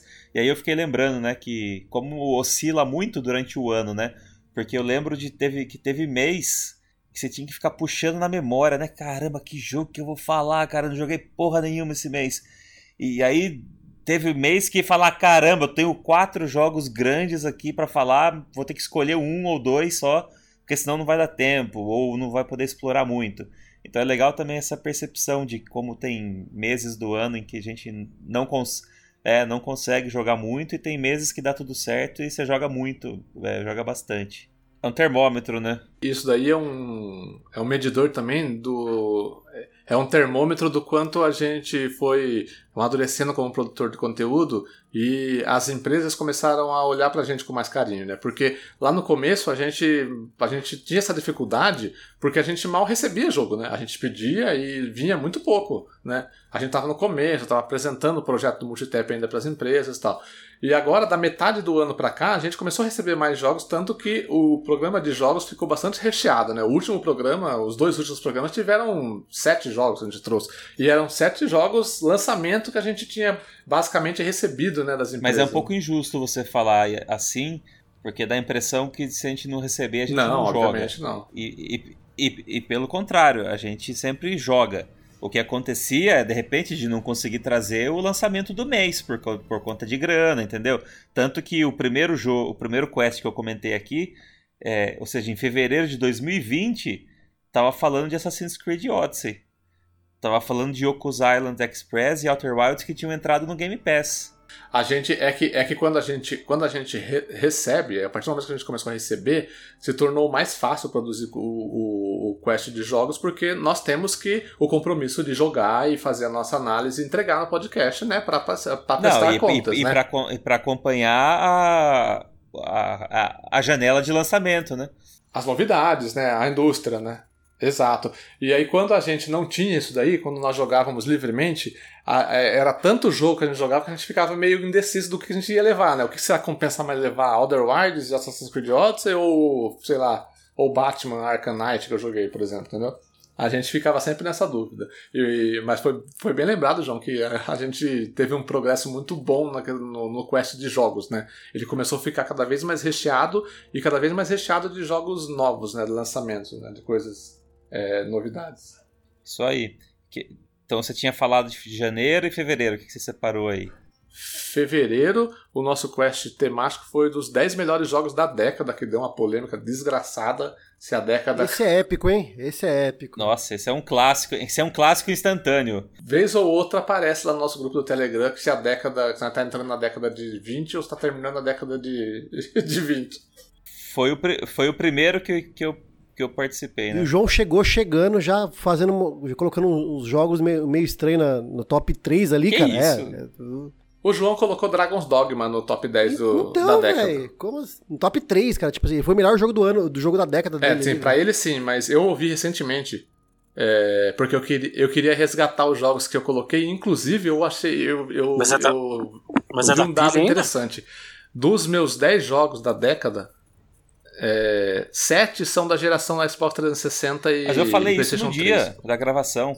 Você falou isso no dia, exatamente. É, mas no dia eu, não- eu não tinha notado que a minha lista também era igual a sua, João. Tinha muito mais jogos da geração 360 e PlayStation 3 do que da geração Xbox One e PlayStation 4. Ou, ou seja, moiou agora pra fazer a próxima. Hein? é verdade. É, então agora a gente vai ter que. Mas eu já fiz aqui uma listinha aqui, só preciso ranquear. É, na verdade, cada, se eu fizer essa li- a mesma lista hoje, vai dar totalmente É, diferente. porque a gente já jogou mais coisas. Lista é um negócio de dia, cara. Você acorda e aquela é a sua lista do dia. E no mês de fevereiro tem algum destaque do programa de jogos aí, João? Ou, ou até mesmo de ah, notícia, alguma notícia que tinha foi o Switch na- chegando a 50 milhões de unidades. Teve no, é, Tinha ultrapassado o Xbox One na época, né? Em É, era mais ou menos. É, então. Em fevereiro foi o mês que a gente teve aquela janela. Acho que você foi na praia aí, não teve um episódio. Isso, é, porque eu- a- as minhas férias foram no final de fevereiro começo de março. Não faça mais isso. Saia de férias no final do ano junto com o nosso recesso. Obrigado. Tá bom, não. Vocês aprendam a fazer o programa. fazer- aprendam a fazer o olá direito. Vamos ensaiar. Vamos pra, pra março aí, vamos ver o que, que teve. Manda aí. Em março a gente comentou sobre os erros e fracassos da, na época atual geração dos consoles. Nós falamos de PlayStation VR. Eu lembro especificamente do PlayStation VR. Agora a gente falou de muito mais coisa, né?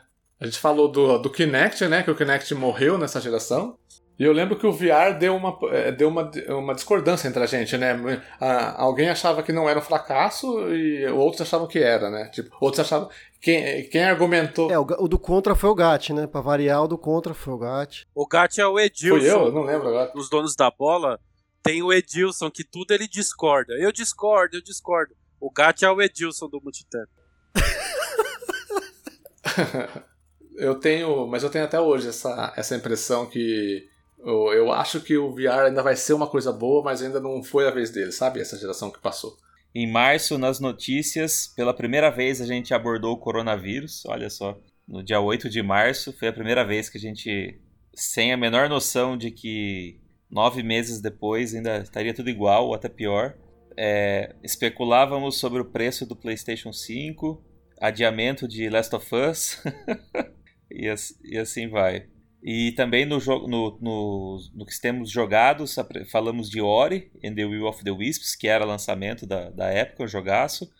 Mega Man Zero ZX, é o Legacy Collection. E também sobre o clássico do ano aí do Renan, o Bleeding Edge. Aí em abril, em abril nós falamos sobre. Nós começamos uma série de. A, a trilogia, que foi, a- foi a nossa trilogia desse ano do, a- do Quest, que foi aquela série de jogos que a gente gostava e ninguém gosta, jogos que não gostávamos e todo mundo gosta, lembra? Em abril a gente fez o programa dos jogos que nós gostamos, mas nem, nem todo mundo gostava, que, que não, não era uma unanimidade. Eu não lembro, sabe que, sabia que eu não lembro quais jogos que eu, que eu levei? Ah, eu falei Assassin's Creed Syndicate. Jogos que eu gosto e nem todo mundo gosta? Rapaz, eu também já esqueci. Ó, pela, capi... pela capinha do jogo aqui tem o. Ah, lembrei, ó, é aquele do PlayStation The Order. O Gustavo falou do. do exclusivo do... da Microsoft lá. Que bebe o energético lá, que bebe o energético. Sunset Overdrive. Sunset Overdrive, isso mesmo. E esse, esse quest aconteceu no final de abril. E nos outros episódios de abril falávamos sobre o DualSense, o novo controle do Play 5, homologação da Nintendo para o Switch, que até então era. Lembra que a gente ficava? O que será que foi essa homologação no Brasil? Então, é, no que temos jogados, no que temos jogado foi Resident Evil 3 Remake, Hellblade, Nier Automata e a série Kingdom Hearts. Então esse aí foi um episódio legal também. E entrou Resident Evil HD também, É, né? Aí em maio a gente fez o segundo, o segundo episódio da série Jogos, só que foram jogos que todo mundo adora e a gente odeia. Foi nessa edição que o Vitor falou aquela heresia que todos nós já conhecíamos, mas ele jogou pro mundo é, a maior heresia do mundo, que é ele não gostar de Life is Strange, né? Falar que não é jogo, não sei É, foi o quê. segundo episódio da, da, da série, né? Das notícias era a Sony confirmando que não ia na BGS. É, supostamente haveriam duas versões de Xbox. Olha aí, supostamente, hein? E foi confirmado, né? O S e o X. Mais notícias sobre o lançamento de Last of Us 2 e Ghost of Tsushima, que foi aquele evento da Sony, lembra? Que foi mostrado o vídeo dos dois? State, State, State of Play. Foi State of Play. Isso, isso aí. E do que, joga do que temos jogado, falamos de Streets of Rage 4, que todo mundo jogou no lançamento. O Gustavo trouxe Alan Wake. Eu tinha começado a jogar Assassin's Creed 2 pela primeira vez na vida, em maio. E também o Rodrigo falou de Hollow Knight. E esse foi legal. E também foi, olha só, começou, apareceu pela primeira vez o remake de Tony Hawk e o anúncio do Inside é, do Summer Game Fest, lembra o anúncio do o evento que supostamente substituirá a E3? Eu lembro que eu comentei mais cedo aí de que a gente começou a fazer episódios só com jogos que a gente jogava mesmo, sem, sem ter recebido, né? Depois a gente começou. O primeiro episódio de jogos que a gente começou, que a gente trouxe um jogo que a gente recebeu, foi em março, é o Quest número 7, que a gente falou de Ori and the Will of Wisps, né? Que jogamos via Game Pass. Mas nós já havíamos recebido na época o Mega Man Zero barra ZX Legacy Collection, que o Guga jogou, né? A Capcom mandou pra gente. O Fabão da Capcom mandou pra gente lá um abraço, Fabão. Né? Depois, depois a gente ficou um tempo sem receber jogo. Não, não, minto. Nós recebemos Resident Evil 3 Remake, né? Foram, é, foram só dois quests de jogos sem, sem jogos que a gente recebeu. A partir de daí a gente só. A gente sempre trouxe pelo menos um jogo que a gente já havia recebido. Depois veio o Streets of Rage 4, né? Que você falou agora em maio, né? E lá pra frente já vai ter outro. Já vai ter outros. Olha só que maravilha. Vamos para junho então? Vamos lá. Pra junho, o junho daí a gente deu uma pausa na nossa, é, na nossa trilogia de jogos e a gente falou de um assunto que precisava ser falado, muito importante, que foi a representatividade negra e racismo na comunidade gamer. Caramba, foi em junho que o mundo acabou pela primeira vez nesse ano? Não, pela terceira vez? Já nem sei mais quantas vezes acabou o ano. Acabou o mundo. Esse podcast ocorreu por causa do evento lá que aconteceu na, na internet, dentro da comunidade de produtores de conteúdo no Brasil, que foi é, toda aquela discussão em cima da, da, Xbox Mil Grau, né? A gente acabou trazendo o Vitor, que é, o, que é negro que, e é integrante do Multitap, para trazer as experiências dele e a gente conversar um pouco sobre esse assunto. Foi um podcast bem legal. Ju... É, exatamente. Então, em junho, há seis meses atrás, estávamos loucos jogando Minecraft Dungeons com o Rodrigo aí até de madrugada, lembra, Rodrigo?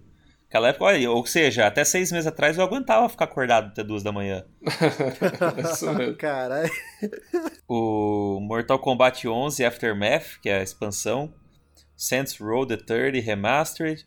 Aí, Renan, um jogo para você colocar o meme aí. O Rodrigo, o Rodrigo falou sobre The Persistence. Acaba. Acaba, pelo amor de Deus. E falamos de Sekiro. É, teve evento de Play 5 nesse mês, o Game Gear Micro, o Alex Kidd in the Miracle World Remaster. Então, essa, essas foram as informações de junho e o fim da, da Mixer, hein? Descanse em pança. Não, e as novidades aí do futuro jogo Marvel Avengers, que estava para sair. Vulgo Gotti? Isso, exatamente. O Vulgo Gotti. Em julho a gente continuou com o hiato do nosso, da nossa trilogia dos jogos, que viria só em agosto, mas para fazermos o primeiro programa temático com convidados especiais. Esse programa é muito que bom, foi cara. o programa de conquistas e troféus que nós fizemos com o nosso querido amigo Papai Platina, que está com a gente até hoje no nosso grupo do Telegram lá, e o nosso amigo também, o Rafa GRN, o Rafael Gerardo, o maior gamer score do Brasil. E foi um papo bastante gostoso, bastante leve sobre os nossos vícios em pegar platina, né? Como fazer. Foi esse programa muito bom. Como, como conciliar a vida adulta com a, com a questão do, de ir atrás de platinas e troféus, né? Foram, foi, o primeiro programa com um convidado muito bacana, muito gostoso de fazer, que são amigos que a gente leva até hoje, né? Que, que a gente conversa com eles até hoje. E, e dois convidados que engrandeceram muito, assim, que falaram muito bem, né? Com desenvoltura. É, em, em, meia hora de programa, os caras, mérito de vocês também, já, já estavam se sentindo à vontade. E, e aí, a partir daí foi, foi um programa muito bom de se ouvir. Para quem estava de ouvinte, é, foi, foi muito bom mesmo. Em julho, os jogos que a gente trouxe: West of the Dead, Man Eater, o Renan jogou o, tubarão lá que come as pessoas na praia. Trouxemos os DLCs de Assassin's Creed Odyssey e falamos aí sobre o Assassin's Creed Unity na França. Bastante Assassin's Creed aí nesse, nesse multitap, hein? Falamos sobre as expectativas para o Xbox Game Showcase, olha só. Nossa, é o, é o, é o que antecede o Halo Infinite desastroso lá. Puta que pariu. o Renan gostou muito desse evento. E aí, na época, já se falava dos jogos de Play 5 e Series X sendo mais caros. Microsoft inter interessada supostamente em comprar Warner.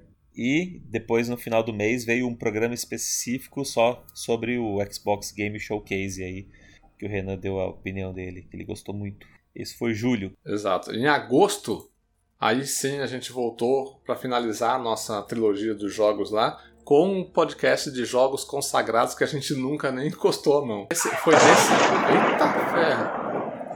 Agora o, raio, agora o raio caiu em outro lugar aí. Rapaz! É aqui em São Paulo. Olha só, olha lá o Thor. O Thor chegou o Thor. Foi nesse episódio que a gente combinou de jogarmos todos juntos Bloodborne, né? E, e fizemos isso, né? Jogamos, menos o João. O João, o João não. O Renan também não, pô. Não, não seguiu o aí na. da vergonha alheia. Ficou aí você só, Gatti. É verdade, é verdade. É verdade, o Renan também não. Olha, João e Renan não, não seguiram com a gente. Não, é, eu, eu joguei, mas não, não segui. É que, é que o, o Renan já tinha zerado antes, né? Não, eu, não, eu joguei, eu fiz live. Já, já- lá atrás, ele tava rejogando, né? É, o Renan já tinha usado antes, é verdade. O Renan é furão, eu só pela galhofa eu comecei junto lá, né? Em agosto a gente falou sobre o no, no nosso episódio de jogos o Ghost of Tsushima, Fórmula 1 2020, The Outer Worlds e outro Assassin's Creed, dessa vez o Origins. Vai gostar de Assassin's Creed esse canal, hein? State of Play de agosto, recorde na receita divisão Xbox, possível vazamento, é, de, de preços, a Nintendo Switch no Brasil, especulando, adiamento e os problemas de Halo Infinite e a treta da Epic com a Apple e Google. Esse foi o mês de agosto. Ah, não, minto, teve mais um de jogos em agosto, porque é aquele mês com cinco semanas. Então a gente teve mais uma rodada de jogos em agosto, que foi o mais o, o Gustavo fazendo o, o, o encerramento de Ghost of Tsushima, né? Ele tinha feito a apresentação e depois encerrou. Eu trouxe o Tetris 99, falamos de Carrion, Hellpoint, e aqui está escrito e, e mais. Então, mais eu não sei o que, que é, mas foi isso aí. É, provavelmente algum jogo menor que a gente trouxe ali. eu Não coloquei no título pra não ficar gigante o título. Boa. É, aí no, no temático de setembro, nós comemoramos os 35 anos do Mario, com o título 35 anos de Mario. Que Mario? Bem criativo, né, o título. É, bem criativo. A gente Mas a edição ficou resgatou muito boa, um pouco hein? a história, né? A gen- a gente, essa edição ficou muito boa mesmo. A gente resgatou um pouco a história, né? do- a cronologia de Mario ali, mas focando muito nas nossas experiências com os jogos, né? Qual jogo foi mais importante pra gente quando a gente era menor, né? É, foi um assunto bem gostoso, né? Porque todo mundo adora Mario, todo mundo E jogou aqui, é, eu acho que é um episódio que, que ele reforçou muito bem a nossa marca, né? Que é trazer temas que todo mundo fala, mas de uma maneira bem pessoal, né? É, é um conteúdo diferenciado nesse aspecto, que por mais que você vai ter o mesmo tema sendo abordado naquele momento na grande mídia, a gente não estava aqui fazendo um programa sobre a história, em ordem cronológica, nada disso. A gente estava realmente só interessado em contar a nossa história pessoal, né? E essa é uma marca que está presente no podcast em todos os assuntos, né? A gente traz sempre algo, uma visão diferenciada, uma visão é, bem, do, bem a nossa experiência, bem pessoal, né? Então acho que acho que esse é um programa que marcou bastante nesse aspecto. Aí no também. programa de jogos daquele mês a gente trouxe é, Battletoads, né? O Marvel Avengers, que nós recebemos também aí. foi mesmo. Nós recebemos Tony Hawk, Battletoads né? também na época. Wasteland 3 foi tudo jogo que a gente recebeu. Olha só que maravilha, como evoluímos, entendeu? Battletoads, Marvel Avengers, Wasteland 3 e Tony Hawk's Pro Skater 1 mais 2. E de notícias que a gente teve, João, de interessante no mês de setembro? No mês de setembro falávamos sobre mais um PlayStation Showcase e os preços do Play 5, Xbox Series X. é, então, e teve, teve aquele evento, o Ubisoft Forward, lembram dele? Sim, sim. Se eu não me engano, foi o primeiro Ubisoft Forward que teve, né? E- Exatamente. E, e- e nesse mês de setembro revelaram os preços em dólar, né? Dos Xbox Series S e do PlayStation 5 e do Series X, né? Aí a gente ficou, a gente ficou fazendo as previsões, as famosas previsões de quanto a gente imaginaria que chegasse aqui no Brasil. A gente até meio que acertou, né? Se não me engano. Não ficou muito longe, não. É, esse programa já foi o primeiro de outubro, na verdade, já é o mês 10. Não, não, não. O, o programa de, de setembro, o último de setembro, dia 20 de setembro, do é, Xbox Series S e os preços Os no preços Xbox em dólar, tem razão. Foi quando revelaram os preços Os em preços, dólar. exatamente, tem razão. A pré-venda nacional veio em Isso, outubro, né? No mês exatamente, 10. Aí sim. Com a compra da Bethesda também, hein? No primeiro programa de outubro. Parece até que faz tempo já, né? Mas foi há dois meses atrás. Aí em outubro nós fizemos dois programas especiais né, no mês de outubro, né? Nós tivemos o primeiro programa de perguntas e comentários dos ouvintes. Nós jogamos lá no Twitter e no nosso grupo Telegram, o pessoal participou e a gente respondeu bastante perguntas, tirou bastante dúvida. É, tivemos inclusive é, discussões tal qual a discussão da década lá, né? discussões inúteis. Mas daí nós tivemos o, o segundo programa temático que foi no meu, no meu, é, na minha opinião, foi o programa preferido que eu já adianto, que é o programa preferido nosso do meu do ano, que é o, que é o de terror e horror nos videogames, que nós contamos com a presença do Maxon Lima, o Maxon hoje que do canal Mais que Horror no YouTube, que mais que hoje apresenta programas na, no canal Loading, né, o, o recém canal contratar, o recém canal criado aí é, de cultura jovem, né, de cultura geek. O Maxon esteve aqui e deu uma aula de jogos de terror, de história de, é, é, de jogos de terror pra gente. E a gente comentou sobre as, as sugestões de jogos, os melhores jogos que a gente já jogou, né? Cara, foi um programa que eu gostei muito. Eu gostei muito de sentar aqui e ouvir o Maxon falar. Porque, cara, como, como, como ele entende, né? Impressionante. Não, em outubro foi quando apareceu o PlayStation 5 desmontado lá com o, Japa console parecendo um escudo no peito que, a gente, que a gente viu o tamanho do PlayStation mesmo, né? e a demissão da apresentadora da Xbox Brasil no, do YouTube. a polêmica lá que teve com a apresentação da, com a demissão da Isadora Basile. Né? É, na questão dos jogos, nós trouxemos. Ah, não, nós não tivemos programa de jogos em outubro, porque nós tivemos dois programas especiais, né? Aí nós pulamos para novembro. O programa temático de novembro foi um programa de novo especial de perguntas e respostas 2, por quê? Nós já explicamos, né? Que nós gostaríamos de fazer um programa da nova geração em novembro. Porém, nós deixamos para fazer em dezembro, porque nós estaríamos com mais tempo com os consoles, poderíamos entregar um conteúdo melhor, né? E aí, no lugar, a gente foi lá e colocou o nosso Coringa, que foi o programa de perguntas e comentários, parte 2. Qual brilhantemente recebemos a, a sugestão, acho que já aceita, do Papai Platina, para que esses programas passem a se chamar Questions, né? Question. Muito boa. É muito boa mesmo, bem lembrado. O Quest de perguntas é o Question.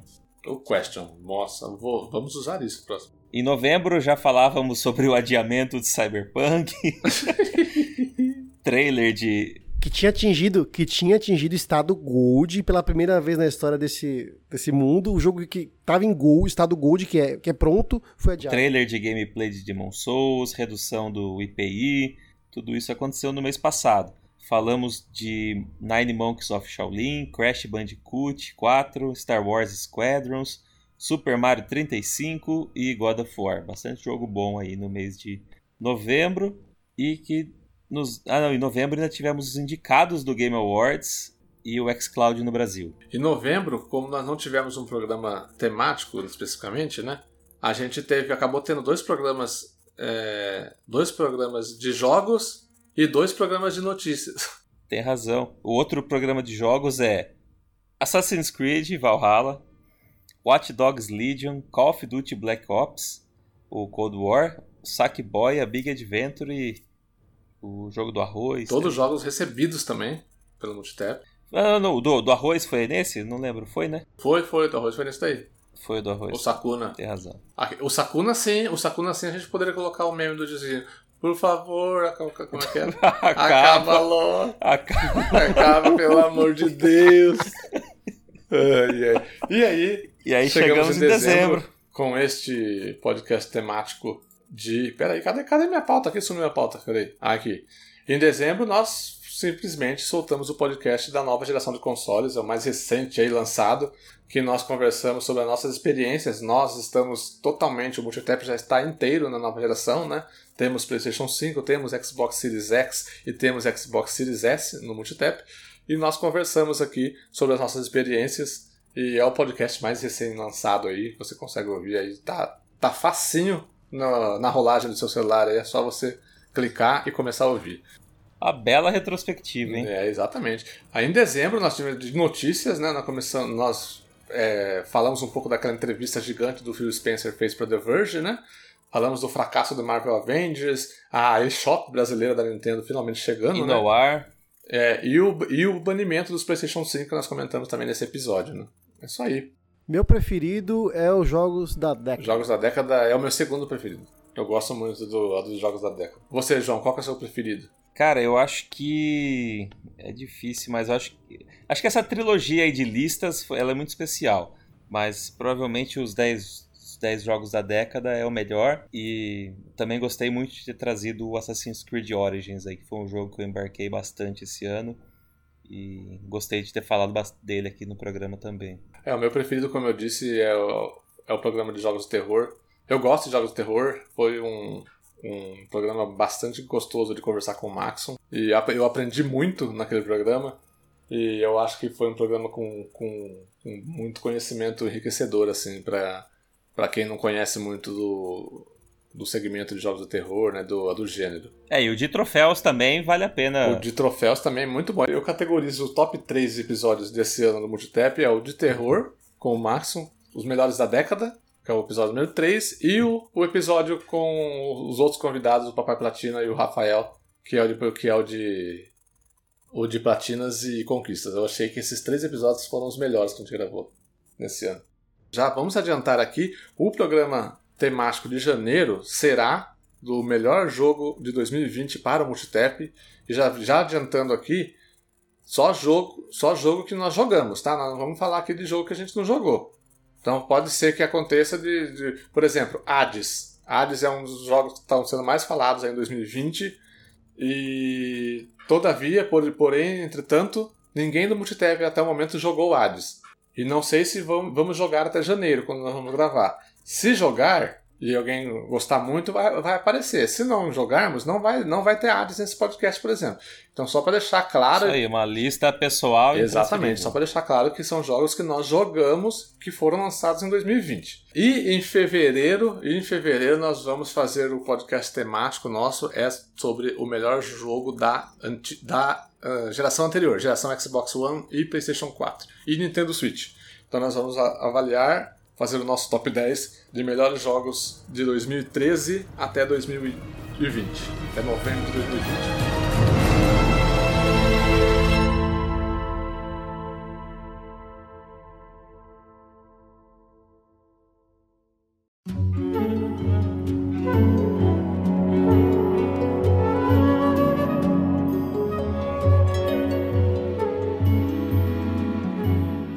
Gente, agora para terminar com a tradição nossa do bloquinho, o bloquinho VaptVupt aqui de jogos do Game Pass, jogos do, da Epic Games Store e os lançamentos da quinzena.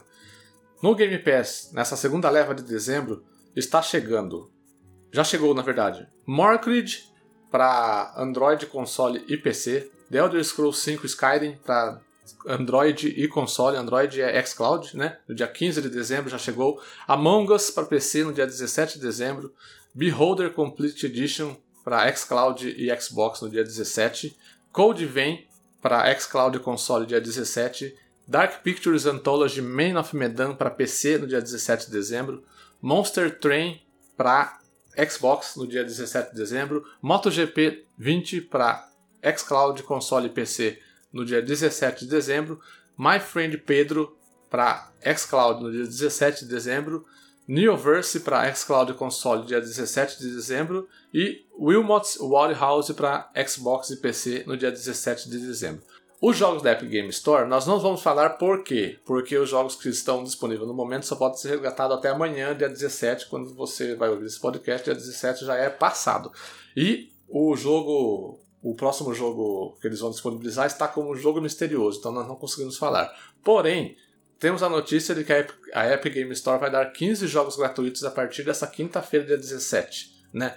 Não foi divulgado ainda quais são os jogos, mas existe uma lista, uma possível lista aí vazada de boatos, e entre elas, e entre elas estão Dying Light, Resident Evil, The Witcher 3, Assassin's Creed Origins, tem muito jogo bom aí. Fique, fique esperto no site da Epic Game Store, porque você pode resgatar joguinhos de graça aí, 15 jogos até o final do ano. E agora, para finalizar, para acabar, pelo amor de Deus, os lançamentos da quinzena do dia 20 de dezembro até o dia 2 de janeiro, não tem muita coisa. Dia 22 lança Override 2 Super Mac League, que é um jogo brasileiro, de estúdio brasileiro, fique de olho aí para PC, PS4, PS5, Sony, Series X e Series S e Switch. Dia, 20, dia 23 Super Meat Boy Forever, é um relançamento de Super Meat Boy aí, com todo o conteúdo adicional presente. Para PC, PS4, Xbox One, Switch. Dia 23 também Who Is Your Daddy para PC e Xbox One.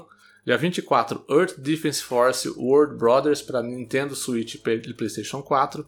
Dia 26, The Hong Kong Massacre para Nintendo Switch. Dia 29, Wingspan para Switch. E dia 31, a DLC, a nova DLC de The Binding of Isaac Repentance.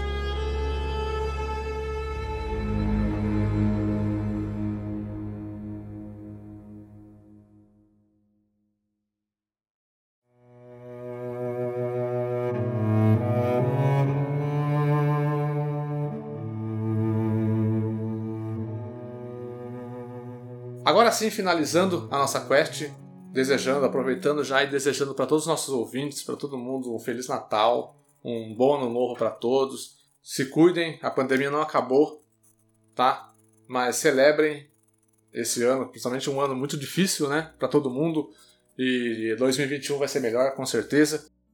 Então, a gente já deixa aqui em nome de todos os integrantes do Multitap um Feliz Natal e um bom ano novo para todo mundo aí. A gente se encontra em janeiro Guga, obrigado pela presença e pelo ano todo aí. Valeu, Gatti, valeu, Carrara, valeu, Renan, valeu todos os companheiros do Multitep, Morpheus, o Vito, todos os nossos ouvintes, um, pelo, por toda a companhia e um ótimo fim de ano aí, Natal para todos aí. Valeu, galera, até ano que vem. João, muito obrigado também. Bom, valeu aí, Rodrigo, Renan e Gustavo, principalmente aí a nossa equipe do podcast que se reuniu quase que toda semana, todos aí estavam disponíveis agradecer o, o esforço e o, e o, comprometimento de vocês aí para a gente fazer esse projeto. Também agradecendo o Vitor e o Morpheus por tocar a cozinha das lives lá e contribuir com o conteúdo do canal como um todo e até aqui do podcast também de vez em quando.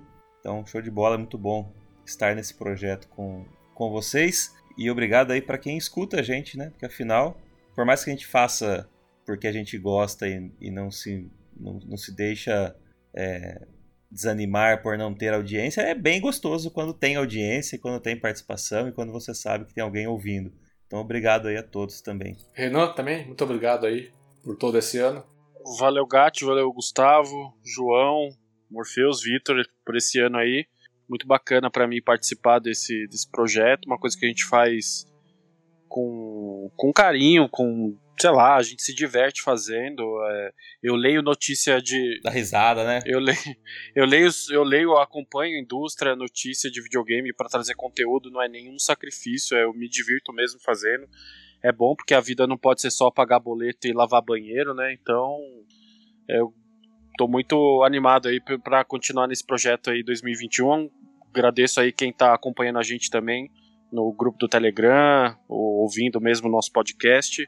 Mandem sugestões, a gente precisa de perguntas também para os próximos episódios. Aguardo vocês aí, valeu. Isso aí, eu quero estender também os meus agradecimentos ao Vitor e Morpheus, também integrantes ilustríssimo desse, desse ilustríssimo site barra canal barra podcast chamado Multistep.